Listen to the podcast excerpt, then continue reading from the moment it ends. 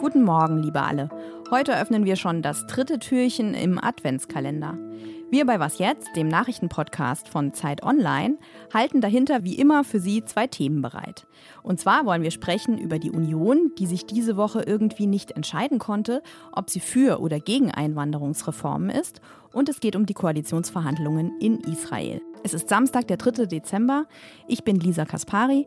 Hallo und schön, dass Sie dabei sind. Die wichtigsten Nachrichten gibt es jetzt erstmal im Überblick. Ich bin Susanne Heer. Guten Morgen. Die EU, die G7-Staaten und Australien wollen Russland dazu zwingen, Erdöl in Zukunft unter Marktpreis zu verkaufen, und zwar für höchstens 60 US-Dollar pro Barrel. Damit soll Russland daran gehindert werden, Milliarden durch Ölverkauf einzunehmen und von dem Angriffskrieg in der Ukraine zu profitieren.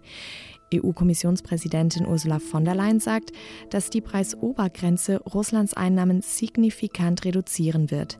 Der Preis soll schon ab Montag gelten. Olympia 2036 in Deutschland klingt zwar weit weg, wird aber heute ziemlich sicher eines der großen Themen bei der Mitgliederversammlung des Deutschen Olympischen Sportbunds.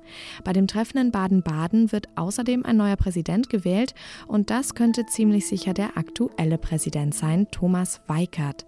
Nach insgesamt sechs gescheiterten Versuchen will Weikert in seiner nächsten Amtszeit die Olympischen Spiele nach Deutschland holen. Redaktionsschluss für diesen Podcast ist 5 Uhr.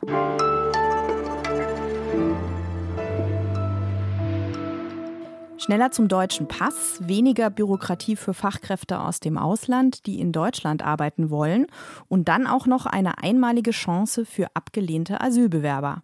Die neuen Einwanderungsgesetze, die die Ampelkoalition plant, haben für viel Aufregung gesorgt. Wir bekommen nach Deutschland viele Menschen, die hier im Arbeitsmarkt nicht unterzubringen sind und die, die wir brauchen, wollen nicht kommen. Das hat Friedrich Merz im ZDF Morgenmagazin gesagt. Klingt kompliziert. Paul Middelhoff, unser Experte für Migrationsthemen bei der Zeit, kann da sicher aufklären. Hi, Paul. Hi Lisa. Also was würdest du denn jetzt sagen? Ist die Union für oder gegen Einwanderung? Hm, das ist in Wahrheit gar nicht so ganz einfach zu beantworten. Auch die Union erkennt an, dass es einen riesigen Mangel an Arbeitskraft gibt. Und der lässt sich nicht mehr ohne Einwanderung lösen. Die Partei lädt das Thema aber identitätspolitisch auf. Also die Frage, was und wer Deutsch ist, ist für die Partei von riesiger Bedeutung schon immer und ist vielleicht auch so eine Art Wesenskern einer konservativen Partei.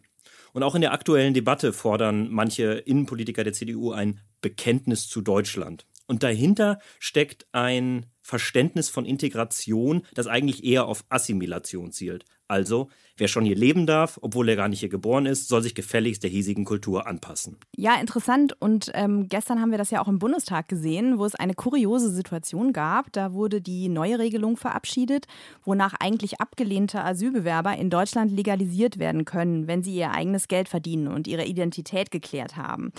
Und da sagte Friedrich Merz äh, als Vorsitzender der CDU-Fraktion, das geht gar nicht.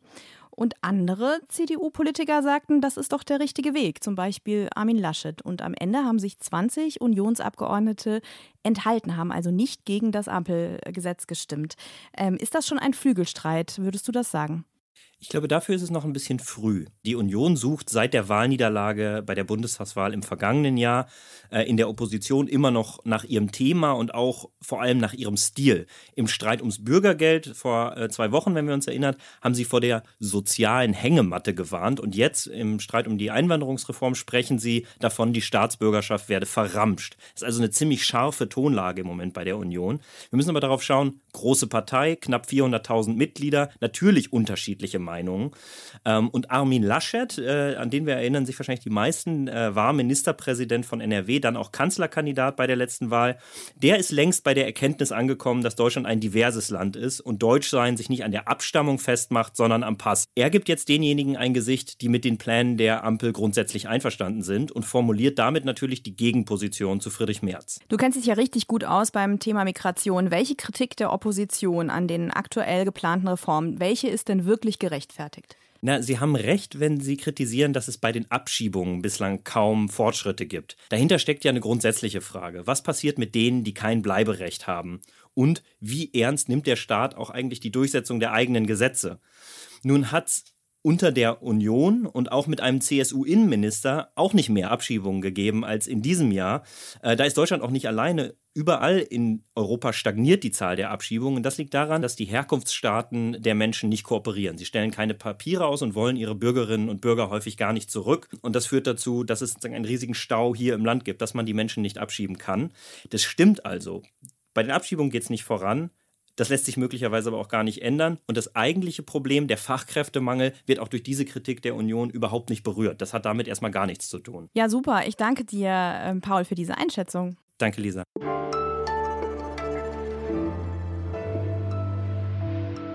Alles außer Putzen. Na, wer kennt ihn noch, diesen Ton? Bei uns in der Was jetzt Redaktion waren es tatsächlich nicht alle, was mich heute sehr, sehr alt fühlen ließ. Auflösung, so klangen einst Sellemols, wie man im Saarland sagt, die alten Nokia-Handys, als sie vor etwa 20 Jahren eine SMS empfingen. Und tja, die SMS, die feiert heute schon ihren 30. Geburtstag. Damals, am 3. Dezember 1992, schickte der britische Softwareentwickler Neil Papworth eine Kurznachricht von seinem Computer an das Handy des damaligen Vodafone-Managers Richard Javis. Inhalt Merry Christmas. Warum von einem Computer? Ein Mobiltelefon, mit dem man hätte eine SMS schreiben können, das gab es damals schlicht noch nicht. Ich fürchte, ich habe alle alte SMS verloren, aber vielleicht haben Sie ja noch welche abgespeichert. Dann lohnt es sich vielleicht heute in Erinnerungen zu schwelgen.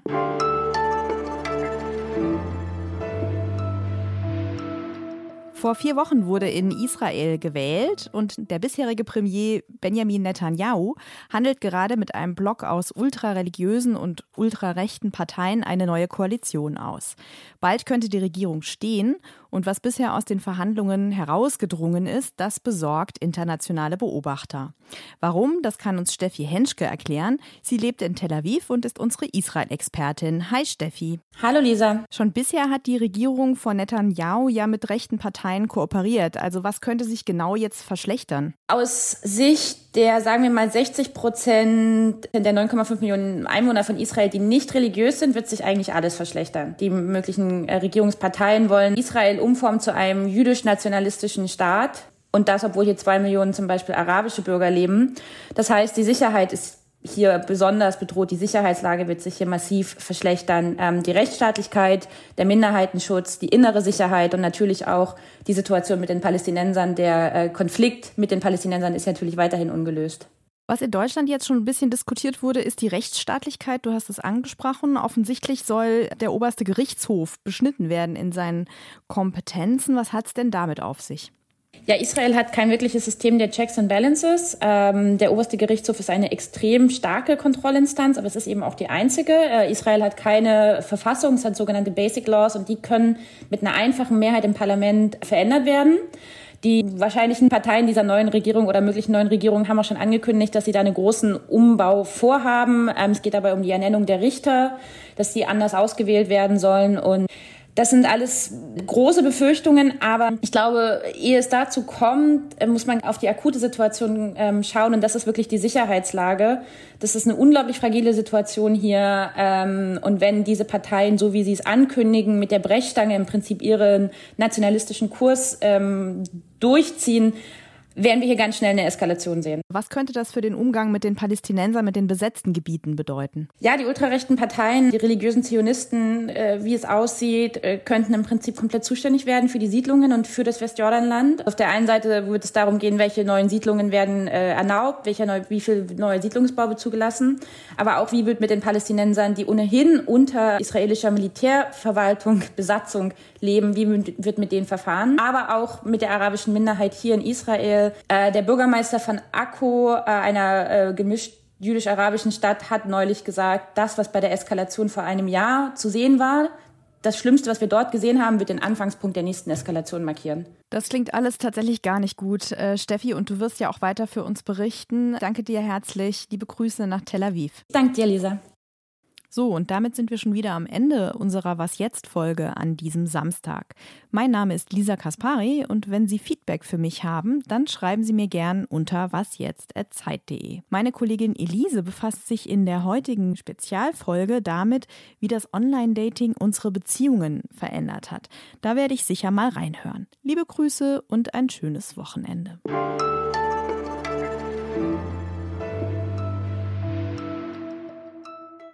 Äh, Steffi, du hast ja letztens ein Foto in Sommerklamotten gepostet. Wie warm ist es denn gerade in Tel Aviv?